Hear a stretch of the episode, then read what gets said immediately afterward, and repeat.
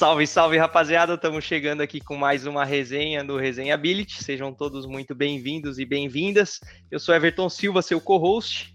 Eu sou Alan Santana e você está ouvindo aqui o Resenha Ability. A gente já começa o papo hoje pedindo para você seguir a gente lá no Instagram, arroba resenhability.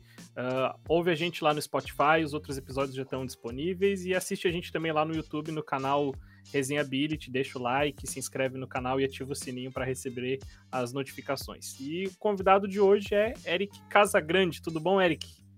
E aí, galera? Show! Obrigado, Everton. Obrigado, Alan. Sensacional. Prazer imenso estar aqui. Uh, a gente já estava conversando e de repente o Everton, tá, vamos gravar isso aqui logo, porque a gente já está no papo. já estava começando resenha, a conversa. Já estamos na resenha. Sensacional, clima bacana. E muito legal o projeto de vocês. Eu gosto muito dessas coisas de bater papo e a gente conhecer mais gente como a gente, né? Isso é, isso é gostoso, faz a gente se sentir parte das coisas, é muito legal. É, eu acho que essa, essa era a ideia mesmo, né? A gente não chegar aqui e falar, ah, e aí, o que, que você faz exatamente? Dá três dicas, indica um livro. Indica um livro. É, eu acho que. É, não, não que seja, como a gente já falou, não que é ruim esse formato de podcast, mas a gente quer trazer um pouco outro lado, outro lado pessoa barra profissional e não só o lado profissional aí. É, o Eric, ele é gerente de marketing ali na, na SEMrush hoje, né? O marketing manager Brasil. é, parece o nome do, do produto da Polishop, o Marketing Manager Leader Mega Turbo 2.0. É, e é um cara que tem uma história muito legal, assim, acho que, que vale a pena a gente trazer essa história no, no episódio. E Eric, se quiser começar a falar, começar um pouquinho aí da tua trajetória lá no, no sul do Brasil. Legal, pessoal, muito bacana. Uh, pois é, né? Esses cargos já, já vem com. A gente fica em dúvida às vezes do que colocar, né? Coloca uh, nome em inglês, porque às vezes tu trabalha numa companhia internacional como a SEMrush, aí tu vai falar no Brasil, tem que traduzir toda hora. Uh, eu já sou da opinião que o mais importante é isso aqui, né? É o que a gente está falando, o que a gente faz é, e de repente, se o cargo está fechando ou não, o importante é o que a gente está fazendo todo dia. Ah, com certeza. Mas é isso aí, pessoal. Uh, eu nasci no Rio Grande do Sul, morei lá até os 16 anos, em Caxias do Sul, na Serra Gaúcha, gringo, uh, lá de Caxias, né? O pessoal Caxias ou Juventude? Olha, eu sou simpatizante do Caxias, mas eu sempre fui colorado, cara, desde pequena. sempre fui colorado do, do, Internacional, traí a cidade nesse sentido. E, mas esse é um Desculpa ponto, né? o pessoal de Caxias, a gente vacilou no convidado. Mas a gente traz o cara que é difícil de. Né? A gente tá aqui de Florianópolis, a gente trazer alguém lá de Caxias do Sul, aí pergunta, cara, Caxias Juventude. Não, mas eu sou colorado mesmo. É, mas é, é bastante comum lá na, no, no, Rio Grande do Sul como um todo, né? Que durante muito tempo as forças dos, dos times locais foram a dupla Grenal, né? E teve a Juventude ali na, no início dos anos 92, com a Parmalat, que deu uma, uma força muito grande para um time da cidade. E aí começou a, de fato, ter bastante torcedor de primeiro time Juventude, e aí assim a rivalidade foi se construindo, o Caxias também cresceu bastante nesse sentido. Mas quer queira que não, a dupla Grenal ainda prevalece nessas, nessa, nessas torcidas. Sim. E eu segui sendo colorado, e me mudei para Florianópolis, onde eu moro até hoje, com 16 anos. E aí tem várias histórias, e cheguei aqui, era, passei só seis meses, vim com a família, mas aí fui para um intercâmbio, aí depois voltei e segui a vida por aqui, não sabia se ficava aqui, se ia para voltar, voltava, ia para Porto Alegre, tentar uma outra faculdade, mas acabei seguindo no jornalismo. E essa é uma coisa engraçada, né? Eu fico, não sei se vocês já fizeram isso, mas é interessante a gente ficar pensando, pensa assim, poxa, se eu tivesse tomado uma decisão uh, diferente, sei lá, se eu tivesse, ah, eu, por exemplo, eu queria muito relações internacionais quando eu fiz vestibular. Jornalismo era a minha segunda ou terceira opção. E eu queria muito, estava super decidido em RI. E aí, não passei na, na Universidade Federal do Rio Grande do Sul, que eu queria passar, e passei em jornalismo aqui na UFSC. Na época não tinha relações internacionais na Federal aqui em Santa Catarina. Bom, vou fazer um semestre, só para não perder a vaga aqui na Federal, em Florianópolis, trancar o curso, vou para Porto Alegre estudar lá, para tentar o vestibular lá. Uhum. Ah, tava voltando de intercâmbio, peguei tipo dezembro a março, basicamente de férias em Florianópolis, antes de começar as aulas, e aí... Não, Só a nata não. de Floripa. É, para quem não conhece Florianópolis, a minha recomendação é venham em março. Já passou o turismo. Já passou, é. E ainda é quente, a água tá falando, tá maravilhosa. falando em português já, né? Não é mais é. em castelhano. Exatamente, exatamente. É, depende da região, né? Nas Pinheiras não tanto, né? É, vai ao norte do... Vai ao norte do... Quanto foi que eu decidi, decidi dizer, ah, não, não vou largar isso aqui, vou continuar por aqui. E acabei continuando no jornalismo, me apaixonei pela, pelo curso, pela profissão, o curso foi maravilhoso. E aí as, as vivências, os aprendizados que a vida se, toma, se desencadearam, né? A partir dessa pequena decisão, tipo, não vou mais tentar um outro vestibular, mudou minha vida inteira e, e aqui estamos, né? Falando, acho que até por isso eu estou em marketing digital agora, né? mais um, mais um jornalista no, no marketing mais digital. Um. Pois Já é, eu, eu, eu, ia dizer isso, porque o pessoal normalmente tá. Tem uma, tem uma galera migrando agora, né? Que principalmente a parte digital tá, tá muito em alta, então a galera de, de muitas áreas, assim, vem no marketing um, um mercado, um mercado muito amplo para entrar. E que bom, né? Que bom que a gente tem essa galera. É bom, o que acontece muito, né, que o, o jornalismo ele, é, é difícil você ter um, uma, ter um destaque na profissão e conseguir até mesmo uma boa remuneração e, de fato, realizar bastante coisas das quais você queira, né? Então, essa é uma parte complicada. E aí, muitos profissionais do jornalismo acabam vendo no marketing uma alternativa de continuar produzindo conteúdo, que quer queira, quer não, o jornalista ele é, ele é bom, a princípio, né? Ele é bom nessa produção de conteúdo, ele tem uh, cuidado com a informação nesse sentido. E por experiência, o Everton sabe melhor do que ninguém essa questão do SEO, né? A qualidade da informação, a qualidade do texto, entregar conteúdos de qualidade dentro do marketing digital é essencial. Então Sim. o jornalista acaba sendo valorizado nesse processo. Tem demanda, Mas, né, por, pelo jornalista. Tem demanda nesse sentido. E aí as técnicas, digamos assim, práticas de SEO ou de marketing, tu acaba aprendendo, né? Mas o, o ponto é à medida que você sabe encontrar informação, sabe fazer as boas perguntas, com a informação em mãos, ou em mãos, entre aspas, né, óbvio, você consegue desenvolver um bom conteúdo. Mas, Alan, eu diria até que essa migração, ela começou há um tempo, cara. Claro que tem sempre, é sempre presente, né? Uhum. Mas eu acho, assim, que já faz uns seis anos aí, pelo menos, que começou, e eu acho que o ápice até era mais forte hein, há uns três anos atrás, assim, quase muitos amigos assim fizeram essa migração do jornalismo para o marketing digital. Uhum. Sempre nessa pegada, né, do conteúdo, né?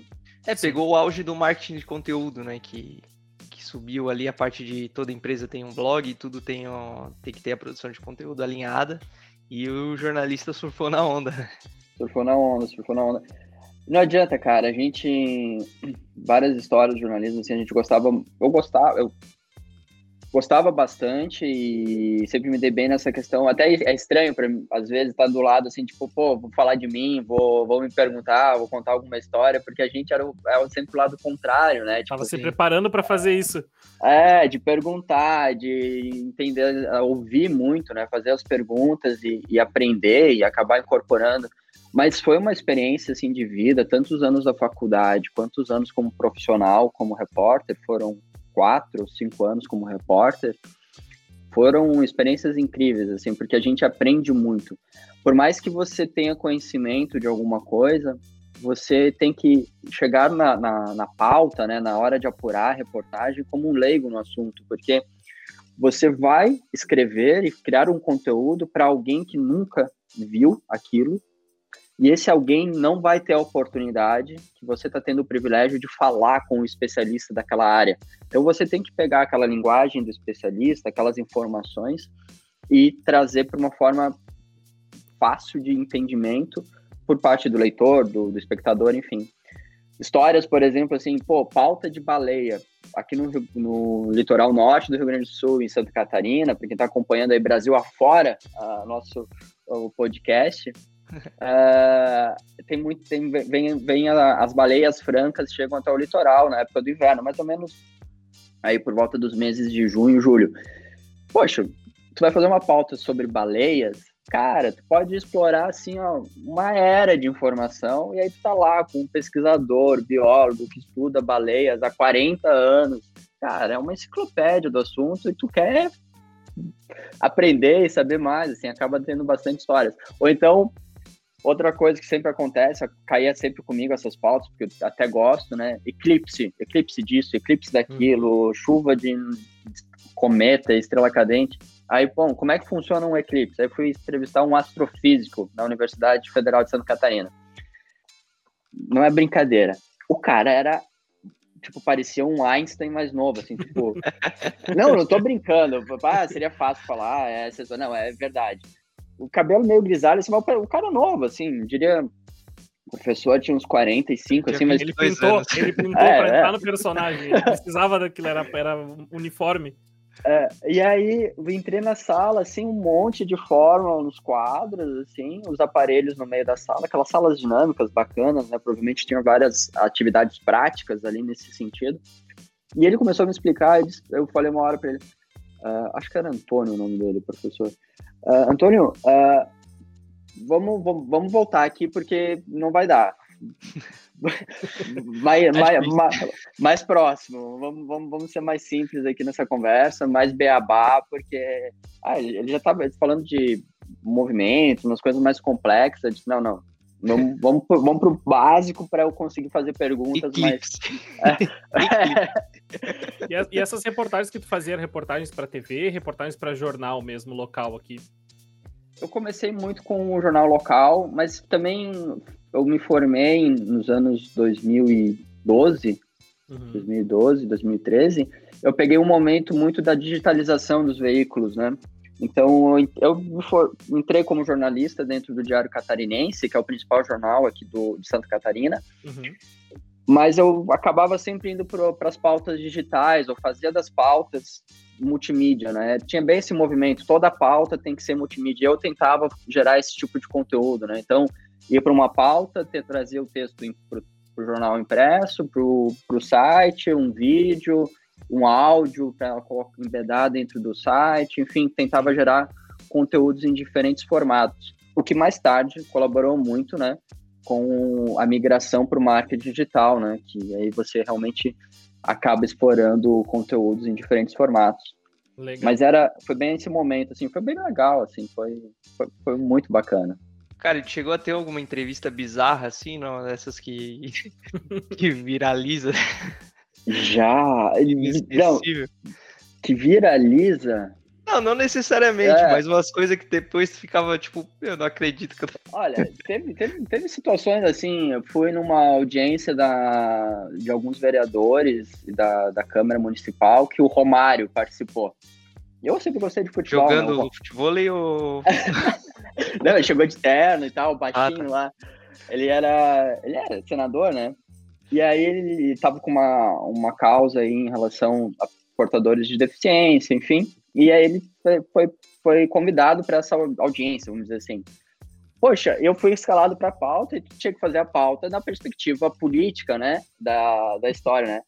Cara, eu tava louco pra dar um abraço, bater uma foto, pegar um autógrafo, assinar a camiseta, mas, tipo, passou, não, não fiz nada disso, fui, fui mais profissional.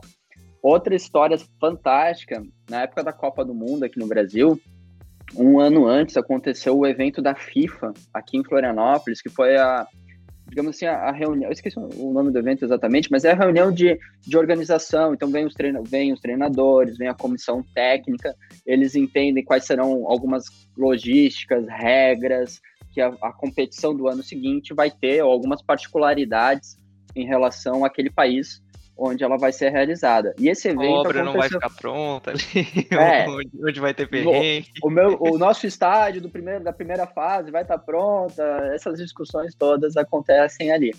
E esse evento foi em Florianópolis. E aí eu tive o prazer de participar da cobertura desse evento, foi num hotel El Grande aqui também em Florianópolis, no resort. E aí também, pô, entrevistar o Deschamps, perguntei para ele e aí, o que, que tu lembra da Copa de 1998? quando ele estava em campo, né? Que o Brasil perdeu para a França. Fatídico dia.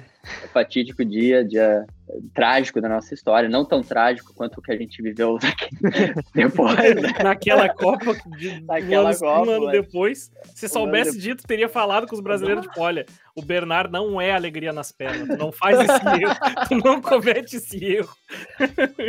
Mas, enfim, também tive a oportunidade de falar com outros jogadores que estavam, estavam treinadores estavam lá, o Fábio Capello, que estava treinando outra seleção que não era Itália, acho que era Suíça na época, não lembro. Mas, enfim, foi um evento bacana, assim, que uh, também rendeu o Ronaldo Nazário, também estava no evento, porque na época ele estava dentro da comissão. Sensacional, né? Tipo, tu, quem cresceu vendo essas pessoas e tendo essas, gostando um pouco de futebol, eu era mais ligado nisso na época, então foi, foi uma experiência bacana. Mas tem uma, também nessa mesma fase, era para entrevistar o Thiago Silva, aí deu um rolo, aí o Thiago Silva não queria me dar mais entrevista. Tava chorando aí, lá no canto. se ele soubesse, se ele soubesse, se ele soubesse. Mas foi, foram histórias bacanas, assim. E eu sempre tentei, por mais que eu esteja contando algumas histórias de futebol, assim, e, e tenha histórias, assim, de, de cobertura de jogo, o que que acontece? A gente já cobriu o jogo no estádio, né? Só que uhum. o jogo tá terminando, dois, três minutos depois, é ideal que tenha uma notícia no site, porque quem é fã do teu time lá vai querer acessar logo e saber o resultado, saber a resenha do jogo. Aí tu tá escrevendo o jogo, o jogo não acabou.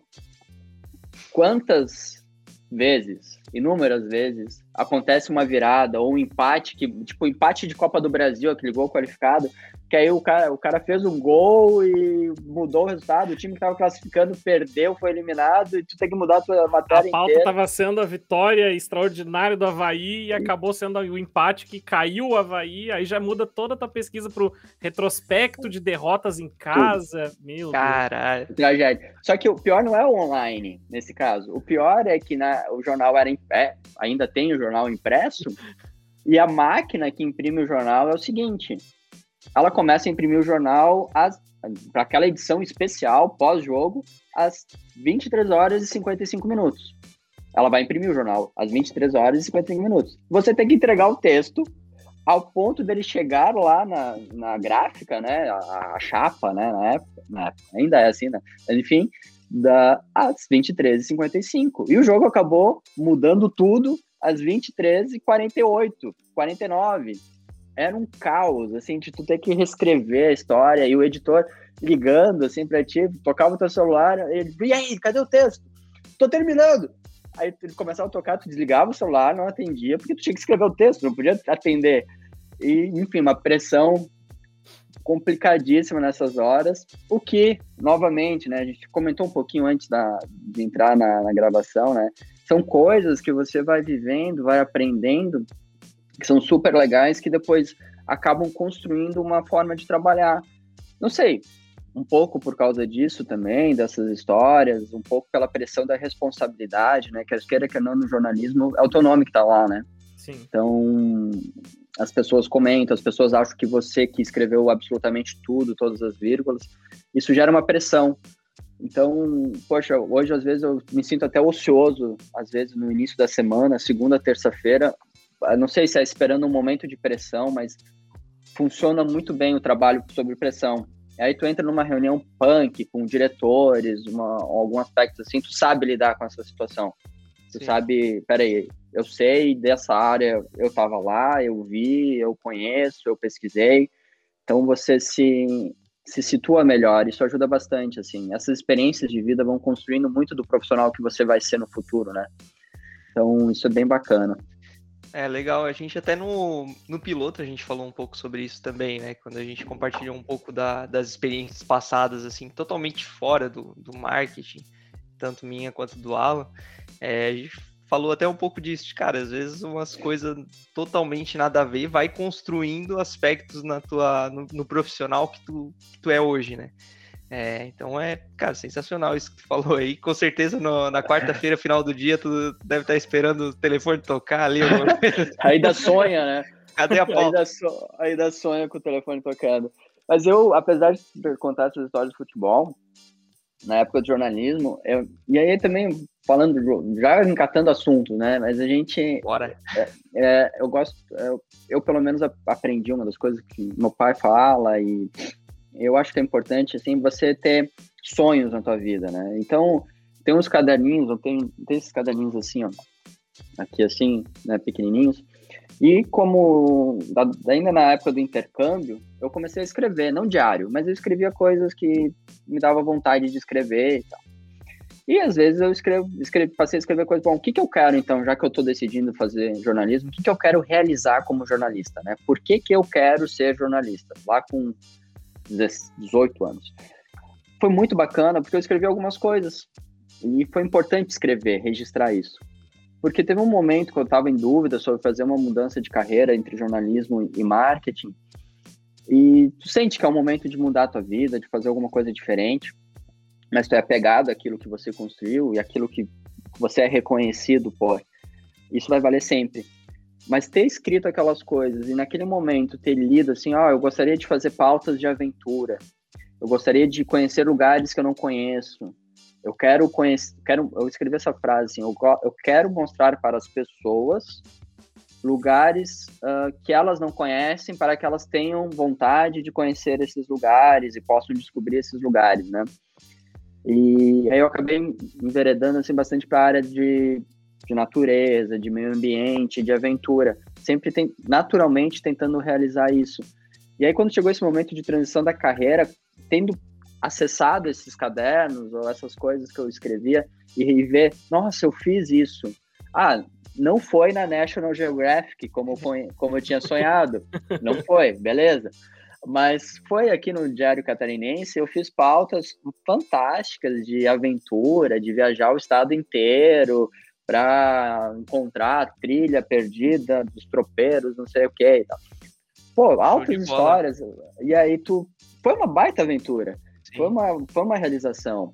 Então, eu, essa é uma sugestão, assim, tipo, escrever ou registrar para você aquilo que você espera realizar é muito bacana, porque uh, outra, nesse sentido, assim, cuidado com aquilo que a gente deseja, né, pessoal? Sim. Porque pode realizar. Então, deseje coisas boas, pense coisas boas, porque a tendência é que essas coisas aconteçam. Porque se você coloca um pouco de energia nisso e mesmo que não seja do jeito que você esperava, na hora que você queria, ao, aos poucos essas coisas se constroem. É muito legal você ver que você realizou algumas coisas. E esse, esse teu exemplo ele é bem bacana, cara, porque se tu chega lá na frente, por exemplo, tá fazendo essa trilha que tu disse aí, tá fazendo alguma trilha ou gravando uh, alguma matéria, alguma, algum material para as pessoas e à natureza em si. E aí, se tu tá vivendo isso no automático e tu não. Em nenhum momento tu escreveu, por exemplo, vamos usar o exemplo que tu trouxe de escrever num papel ou uma vontade que tu tenha. Cara, chega lá na frente, tu vivencia isso, é só mais um momento normal tipo, fazer uma trilha, uh, ver o pôr do sol no, no mar, se são coisas que, que para ti tá vivendo no automático ali, na correria, pensando no trabalho ou pensando é. em outra coisa que não seja a tua vida, tu só viveu e foi só mais um momento. Mas aí agora, cara, que massa, tu pega, olha o caderno, olha só, um dia eu desejei isso aqui, eu escrevi exatamente isso, eu quero mostrar para as pessoas lugares, e tu tá vivendo. É, eu, eu acho que o que tem a ver com o que tu falou, né, Alan, é a, a gente às vezes atribuir significados para as coisas, né? Porque os momentos que a gente tem, a própria conversa que, que a gente está tendo é uma conversa boa, de bate-papo, mas atribuir um significado para ela, tornar esses momentos gostosos, prazerosos, é, é, é, aquilo que faz diferença na nossa, uhum. na nossa existência aqui, né? De certa forma, né? É o que tu vai lembrar, pô, a gente tava aqui num programa para contar histórias, para bater papo. Cara, tu não lembra se não fez diferença, tu não lembra se estava frio, se choveu, ou, ou, os problemas ruins, essas coisas tu faz questão de esquecer. Então, poxa, registra as coisas boas, lembra dessas coisas boas e tenta tornar esses momentos singulares algo valioso, porque no futuro é isso que você vai contar, é aquilo que você vai contar para teus filhos, netos, ou vai contar para teus amigos. É, eu chamo essas coisas uh, da a gente fala, né, a vida eterna, a eternidade, essas coisas a eternidade, na, na, minha concepção, ela tá nisso. Esse é o conceito de eternidade. São histórias que eu vivi, que eu presenciei e que não são, não lembro mais exatamente como aconteceram, mas a memória delas é algo que eu gosto de contar, que vale a pena contar, e que eu aprendi alguma coisa, e porque o que eu aprendi desencadeou outras ações, e as consequências disso são eternas. Até, sei lá, eu, eu sei das histórias do meu avô, do meu bisavô, e ela, as decisões que eles tomaram refletiram em coisas que eu estou fazendo hoje. Sim. E a eternidade deles é essa. É algo que ele fez que representa coisas que, sei lá, os meus filhos vão fazer no futuro, por consequência de algo que ele me ensinou. Então, acho que essa é a ideia, de tornar os pequenos momentos algo mais valioso. E aí tem um, é uma, só um comentário, assim, eu gosto, como comentei, eu gosto dessas coisas de natureza, é onde eu, eu acabei encontrando isso, e cada um de nós vai encontrar nos seus, nos seus lugares, né? Ou nos seus, nas suas formas, com, com, com outras pessoas, enfim. Mas tem uma coisa que eu acho fantástica, às vezes tu tá na beira do mar, do oceano, tá no alto de uma montanha, tá as quem não tem oportunidade de conhecer também as cataratas do Iguaçu, essas coisas que são imensas, gigantes assim, eu sempre fico perplexo com a, a, essa, essa eternidade dessas coisas, com a imensidão disso e o quanto a gente é, é pequeno, né? Poxa, eu tava num, numa trilha ali no Pico Paraná com um amigo meu, não tinha um ruído, a montanha é imensa, o horizonte é infinito. Eu digo, cara, isso aqui vai durar milhares de anos. Eu semana passada eu estava estressado que eu não conseguia mandar um e-mail. Cara, tipo, o e-mail, beleza, é importante, é importante, tem as tarefas do dia a dia, mas quer queira, quer não, a segunda-feira vai passar, vai vir a terça e, e se resolveu, entendeu? A semana acabou, o mês vai acabar, os dias vão passar e aquilo vai se resolver. Já tem outras coisas, como essas histórias, esses sentimentos, ou a própria imensidão de algumas coisas que você vê, que, poxa, isso sim é eterno, isso sim dura muito tempo. Eu acho que é para essas coisas que a gente tem que uh, lutar e valorizar mais, por momentos que nos conectem a esse tipo de coisa, com coisas que permanecem, não aquelas coisas que são passageiras, assim. Eu acho que é, é engraçado uma coisa, assim, esses dias eu tô até refletindo um pouco sobre isso, que como é, acho que fica muito fixado na nossa memória e na, enfim, na nossa história, os momentos que dá merda na vida, assim, que na hora tu fica puto, tu não, tu não acredita naquelas coisas que estão acontecendo, mas às vezes tu tá fazendo uma viagem ali que é para ser tudo perfeita, mas ah. os momentos que tu lembra daquele negócio é os perrengues que tu passou ali no meio, tá ligado? E eu acho que tá, tá meio ligado nisso, porque daí é uns momentos que tu tá totalmente focado ali, que tu precisa resolver problema e tal, e lá na frente vai virar, tipo, a história boa daquela viagem.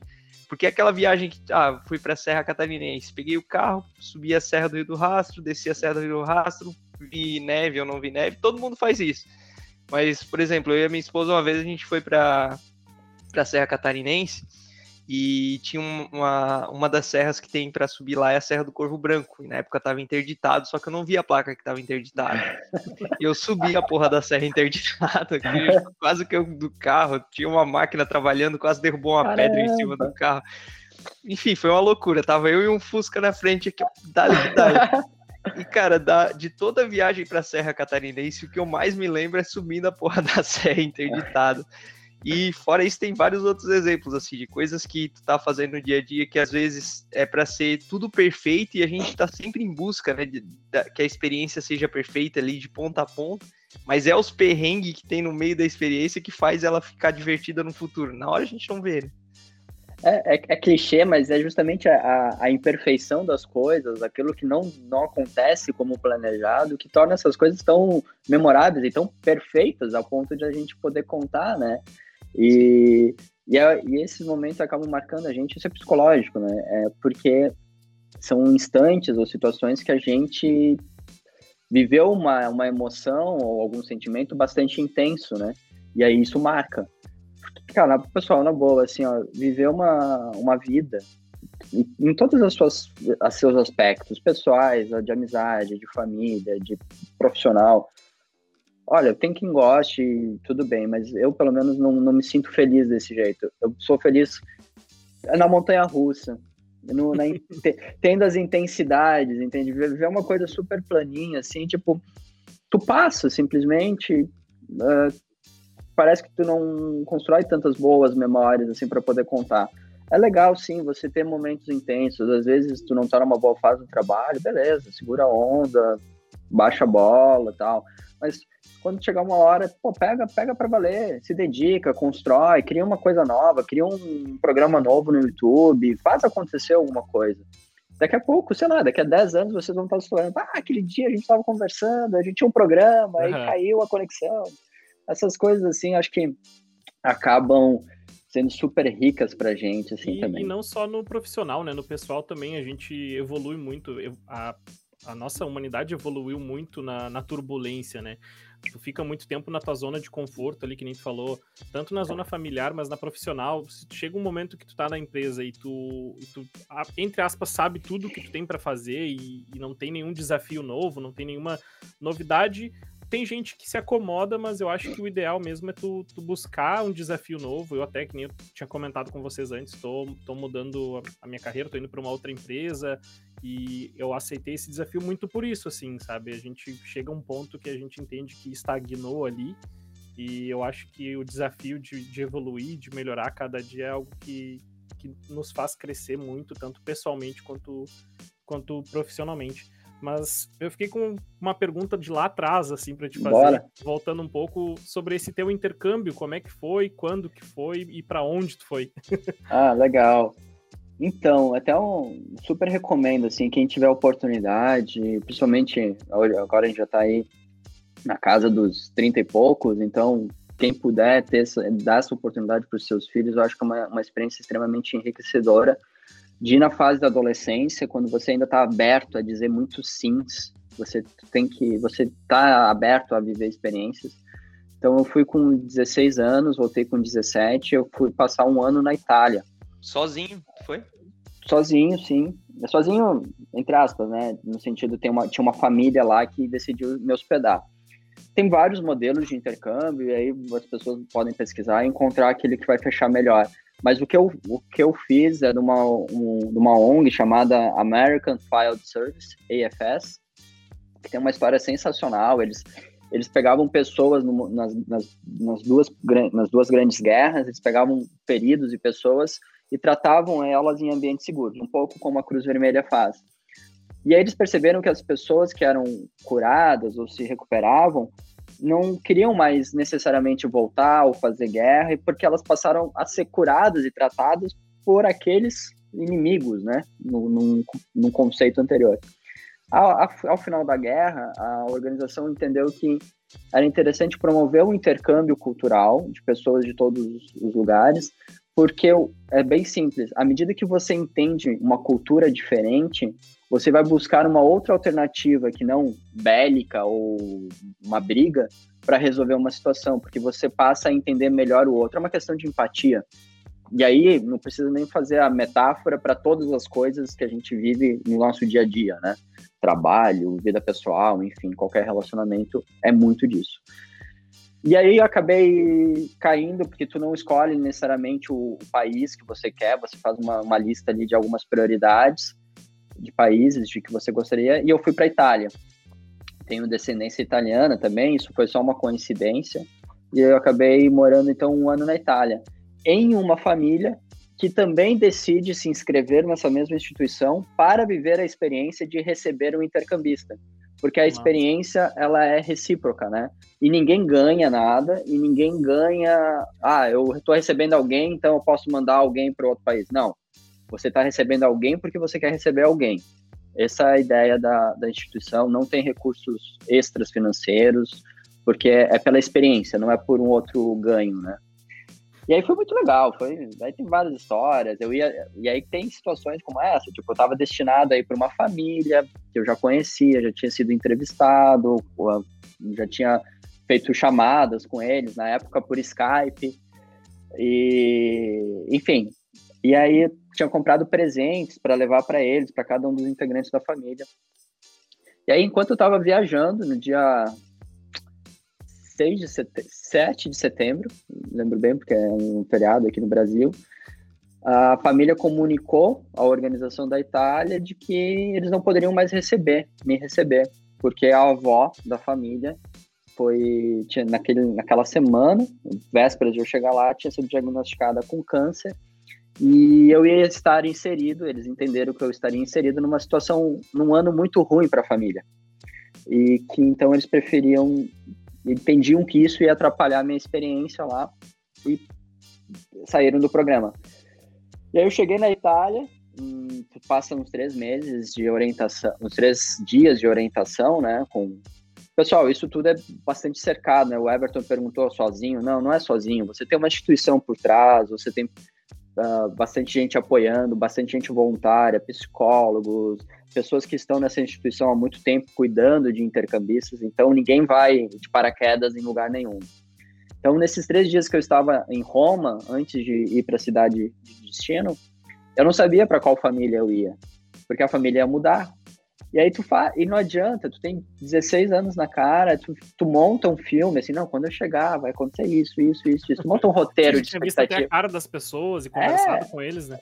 E aí tu chega lá no outro, no outro, no outro país, Eric, tudo isso que tu imaginou não existe mais. Enquanto não é mais assim. tu estava no voo, teve essa mudança ou no Brasil tu já ficou sabendo disso? Essa mudança eu fui informado quando eu cheguei em Roma. Quando eu cheguei lá. Então. Ao lado, hein? É, provavelmente eles foram comunicados no dia 5 ou 6 de setembro e eu estava em viagem já, né? Cara, e tu como um gurizão de 16 anos, tendo essa notícia aí, tipo... Ah, me abalei. Não, não, sem, sem hipocrisia, me abalei bastante, porque eu fiquei fiquei com medo, assim, né? Tipo, pá, e aí, para onde eu vou? vou voltar? Só que eu tinha uma certeza, assim, né? Na, ninguém vai para ser preso em algum lugar, né? Longe disso, né? Então tinha muito claro que eu, eu, eu iria tentar nessa nova família que viria, que iria me hospedar e que se as coisas fossem muito ruins, eu poderia sempre voltar, né? Para o Brasil, beleza, não, não teria dado certo a minha experiência, ou eu poderia pedir para trocar de família por N motivos, né? Mas a experiência do intercâmbio, e por que que tu chega numa, numa ideia de que você consegue ter esse tipo de raciocínio, porque antes de ir para a Itália, antes de começar o meu intercâmbio, eu passei por um ano de orientações com intercambistas que foram, voltaram, com pessoas que já são da organização, com, com não é treinamentos, mas com inserções nesse universo, assim, e que não é um universo de falar de intercâmbio de outro país, é um universo de você entender e permitir se adaptar às coisas, né? Estar aberto a isso. A família que me recebeu totalmente diferente da que era prevista, totalmente diferente da família que eu tenho aqui no Brasil. E foi uma experiência incrível, extremamente intensa. Uh, até hoje, a minha irmã, eu chamo de irmã, a Dina, um bacho pra Dina, maravilhosa, minha irmã querida. Dina, tá ouvindo a gente, aí, Dina. É, vai, eu vou mandar, vou mandar pra ela, vou dizer a minutagem, ela vai ouvir. Ela, ela é minha irmã, tipo, ela tem 10 anos a mais que eu, e foi uma grande parceira minha de mostrar a cidade, mostrar a cultura italiana. Ela é advogada, estava finalizando a, a, graduação na época que eu estava lá, eu estava no, no, terceiro ano. Ela era muito caxias, assim, com italiano, então ela me ajudou muito a aprender. Ela disse, ah, você tá falando errado, ela, mesmo que ela sabia que eu tinha que eu era estrangeiro e estava aprendendo, ela disse, não, o correto é assim. Hoje falava é... alguma coisa de italiano quando foi? Pouco. Eu tinha feito seis meses de curso, mas, Everton, quando tu chega numa situação como essa, de um país diferente, que inclusive fala um pouco inglês, pelo menos na cidade onde eu estava, é, tu, tu fala, tu vai aprender o idioma de um jeito ou de outro. E, e também não é muito complexo o italiano comparado ao, ao português, então você vê algumas semelhanças, e tu aprende rápido. E tem uma questão também, você é muito importante você saber o idioma, porque o idioma ele representa uma forma cultural, uma forma de se expressar das pessoas. Então, mesmo que fosse possível se comunicar em inglês, uh, não é interessante, porque você perde muito da, da sensibilidade cultural que existe dentro de, uma, de um país, de uma coisa nesse sentido. E também era uma previsão de 10, 11 meses lá, então era melhor que eu soubesse o quanto antes. Uhum. Mas o comentário, assim, tipo, criei uma família lá. Até hoje falo, sei lá, uma vez a cada dois meses com os meus pais, né, da família que eu tive lá. Mas com a minha irmã eu me comunico por WhatsApp aí uma vez por semana. Ela tem, temos ela ia vir esse ano para o Brasil, não veio por causa da pandemia. ela deve vir um ano que vem. Eu já fui para a Itália duas vezes depois visitá-los. Ela já veio para o Brasil também. Eu, inclusive, eu mencionei da Foz do Iguaçu. Eu fui conhecer Foz do Iguaçu numa viagem que ela veio para o Brasil. Um, um relacionamento fraterno, assim, a gente troca histórias, conta o que é tá uma família, é uma família, é a família só que tá morando longe. É, é muito legal, assim, é uma experiência fantástica. É sensacional. Cara, muito massa. Acho que esse, um ponto que tu falou aí é legal, porque muita, muita gente, eu até tinha essa visão do, do intercâmbio como sendo, ah, eu tenho que estar tá tinindo ali no idioma para conseguir Não. um intercâmbio para tal país. Aí eu, eu, nunca nem tinha cogitado um intercâmbio na, na minha vida. Assim. Hoje eu vejo que muita gente ali da RD é, fez intercâmbio, é, que a, as pessoas cresceram muito com isso. É, em 2020 ali, no, um pouquinho antes da pandemia, eu fiz tipo a, a minha primeira viagem para fora do Brasil e eu senti isso na pele assim do impacto que tu tem de chegar em outro país, em outra em outra cultura. E até eu ia comentar esse negócio do idioma, porque eu fui tipo falando inglês e tal, e a gente foi para para França ali também, e eu lembro que quando eu falava com tinha que falar alguma coisa, o pessoal que eu chegava falando em inglês, os caras já ficavam meio arisco, assim, tipo, porra, lá veio o, o gringo falando inglês aqui comigo, aqui é francês, caralho. eu sou francês, tá vindo um brasileiro querendo falar inglês. Tipo assim, ó, não vamos se achar, temos que se achar no meio do caminho ali. Não, aí eu aprendi o basicão lá, o oi, o tchau e o me desculpe.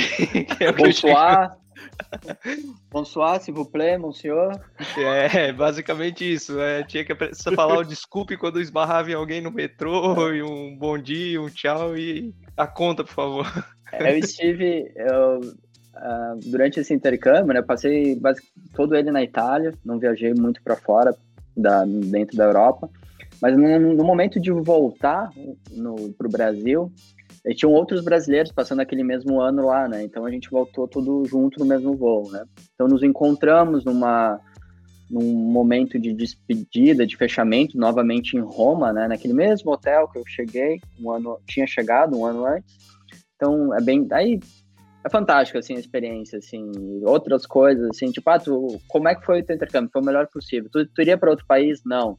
Aí vem o pessoal que estava na Bélgica, né? Que, que depois tu encontra.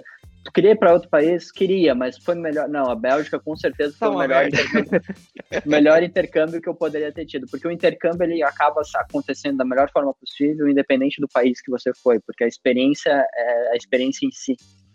Mas enfim, aí o voo que a gente saía de Roma para Paris e depois Paris São Paulo atrasou, atrasou quatro horas. Aí a gente perdeu todas as conexões, né? Tipo, com as consequências, né? Paris São Paulo, São Paulo Florianópolis na época. Aí chegou em Paris, uh, no Charles de Gaulle, tipo, sei lá, três da manhã, uma coisa assim, e era para ter chegado às 11 da noite.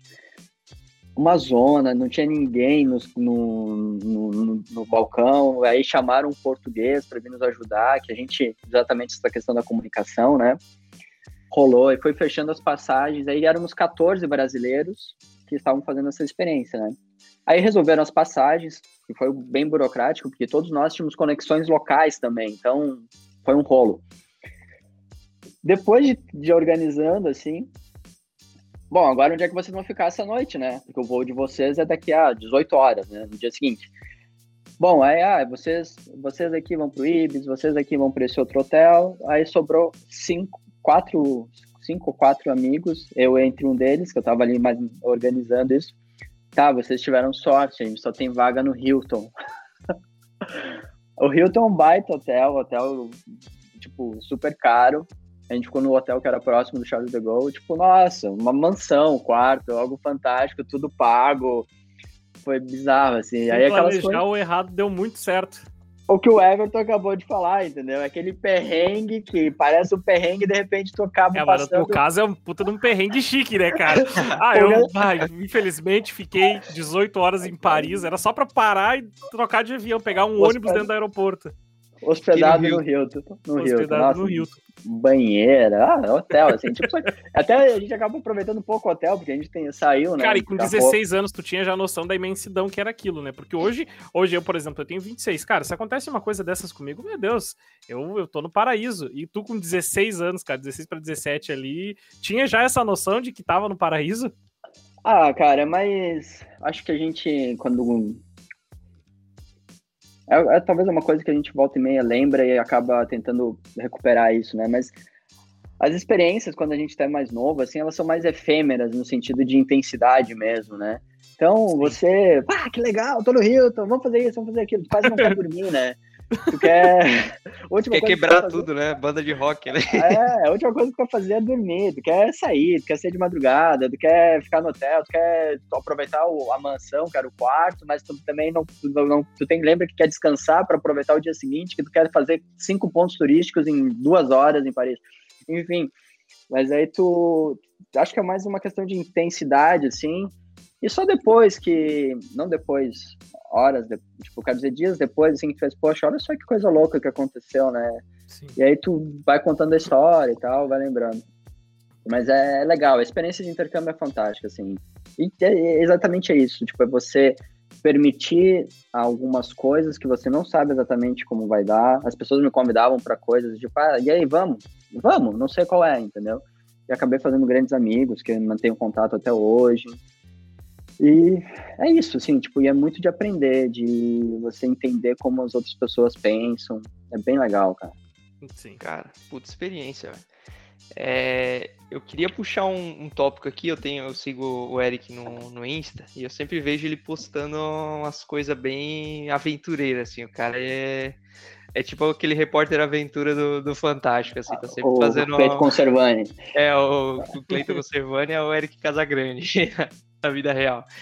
É, e, cara, conta um pouco pra gente dessa tua, dessa tua vida fora do, do escritório, fora do home office, fora, do, fora da, da cidade ali, quando tu sai pra, pra natureza, a parte de corrida ali, de, de atleta, como que é essa tua rotina aí? É, legal. Assim, ó, é, de fato, o meu Instagram, ele é, é o canal que eu dedico, assim, para botar... Na, na verdade, eu vejo o Instagram como um repositório de memórias, nesse sentido até mas ele eu faço eu gosto muito dessas atividades como eu mencionei um pouco antes né, de atividade de natureza de esportes de esportes de aventura. Eu ia comentar antes quando jornalista também apesar das histórias do futebol eh, eu sempre busquei fugir do futebol e fazer essas pautas de esportes de aventura tipo das mais diversas. Fui mergulhar com a Carol Maier que é era na época recordista de apneia pô, fantástico. Ir no, no marzão aqui no, na ilha de Santa Catarina, numa ilha, numa ilha menor aqui do litoral, tentar mergulhar, né? Eu consegui mergulhar 4, 5 metros, aí sair da água já com uma dor aqui assim, né? Aí, e ela, a pauta era sobre ela, né? Mas tu vive um pouco da experiência até para poder contar. Aí ela perguntou: Tu tem sinusite? É, eu já fiz desvio de septo e volta e meia ficou ah, então não vai mais mergulhar. porque justamente a pressão da água ela, ela vai, vai inchar, né? A tua, tua, vai diminuir as tuas vias, o teu ar fica comprimido e você pode ter algumas consequências. Mas sempre tentei fazer essas pautas. E quando eu saí do jornalismo, é, que era uma foi num momento da minha vida o principal meio que eu encontrei para realizar isso e me possibilitou fazer coisas incríveis, como comentei, eu passei a, a dedicar muito do, do meu tempo livre para realizar essas coisas. E a experiência ela mudou um pouco, porque quando eu ia durante a semana, era super legal. Poxa, terça-feira de tarde eu tô aqui fazendo uma trilha no meio dos canyons, um monte de natureza, tomando banho de cachoeira, sensacional, gravando vídeo, fazendo rapel, fantástico. Mas eu voltava para a redação, naquela semana eu tinha que escrever, tinha que editar, tinha que produzir, tinha pressão. E quer queira, quer não, um hobby ele acabou se tornando um, uma coisa que também era profissional. É legal.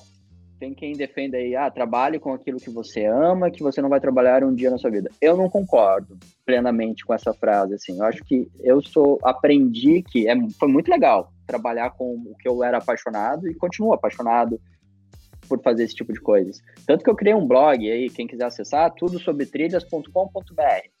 Mas ali nesse blog, eu não tenho compromisso nenhum.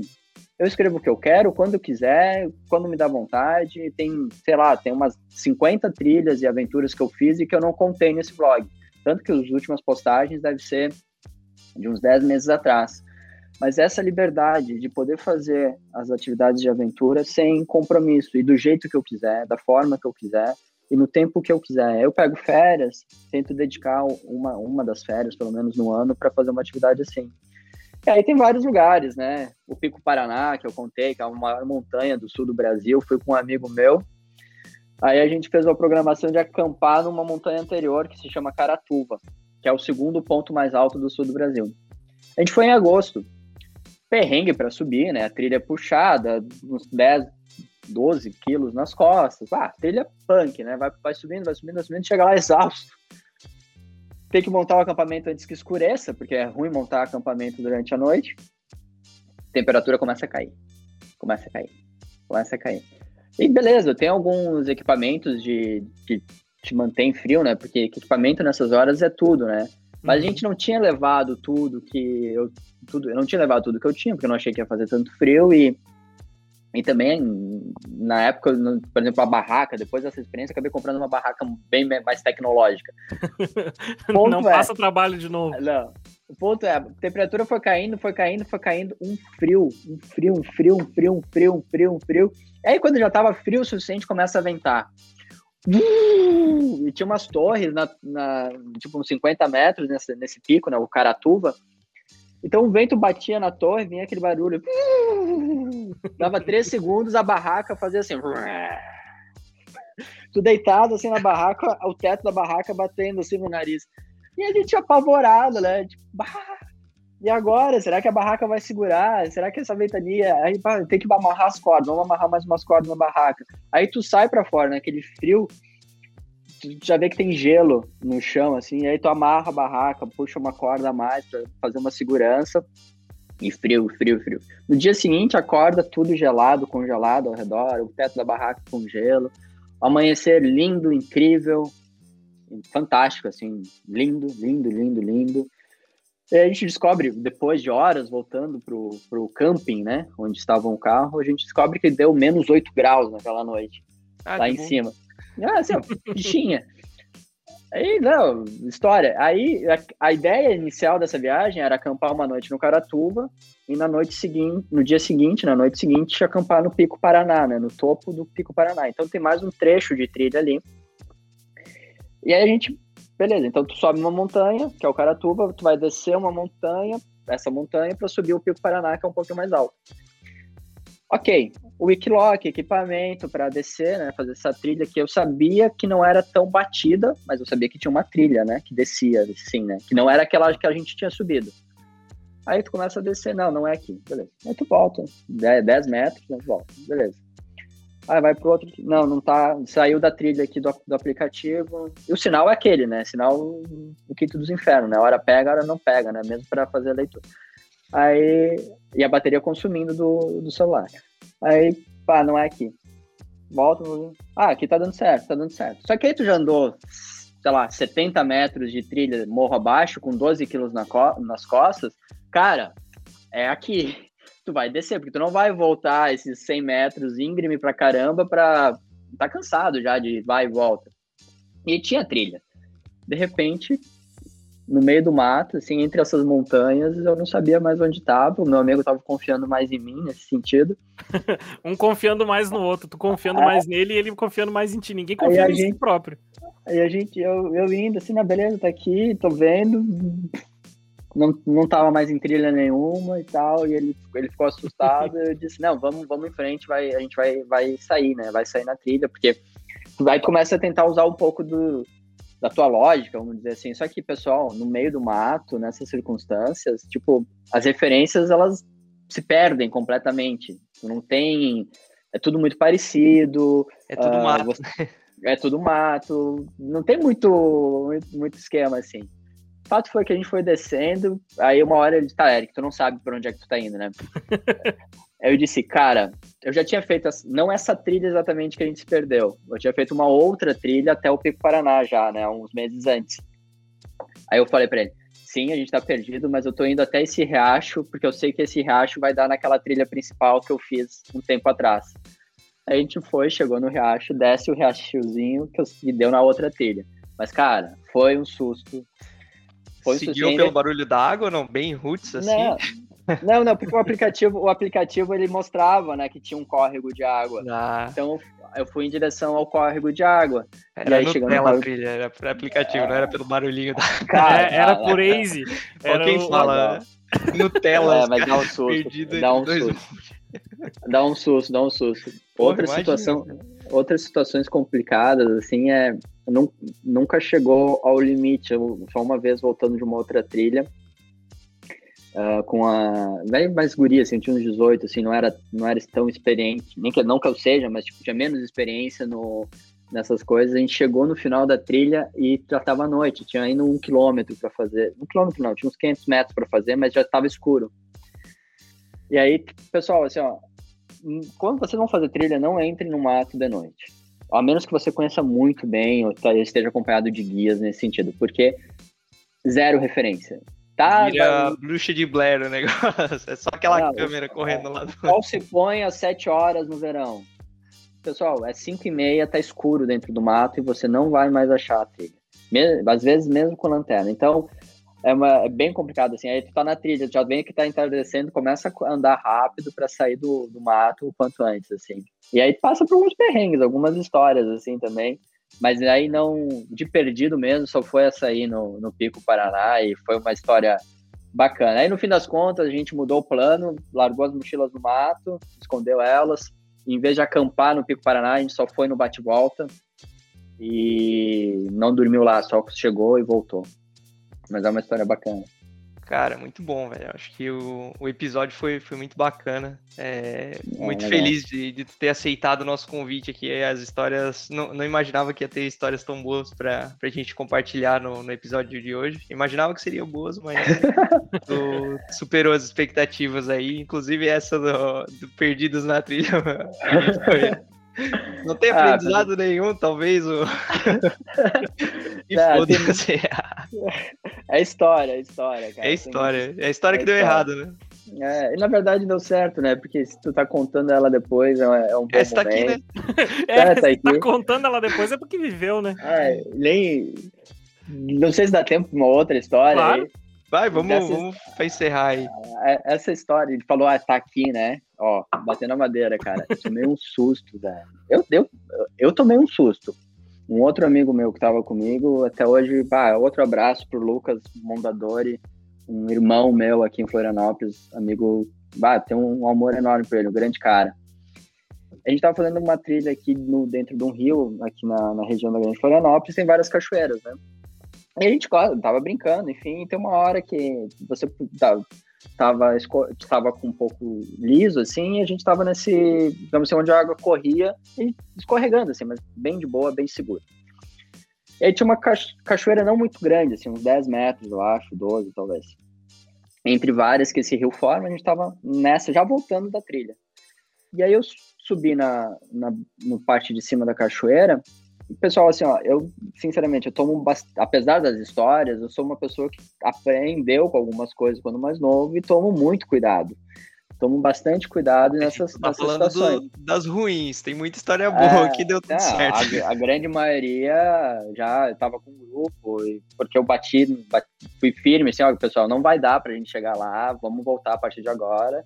E, e, aí a gente voltou no final da tarde, né? E o pessoal, pô, ainda bem, Eric, que tu falou pra gente voltar, porque senão a gente estaria, no final da tarde, estaria dois, três quilômetros para trás e estaria de noite, né?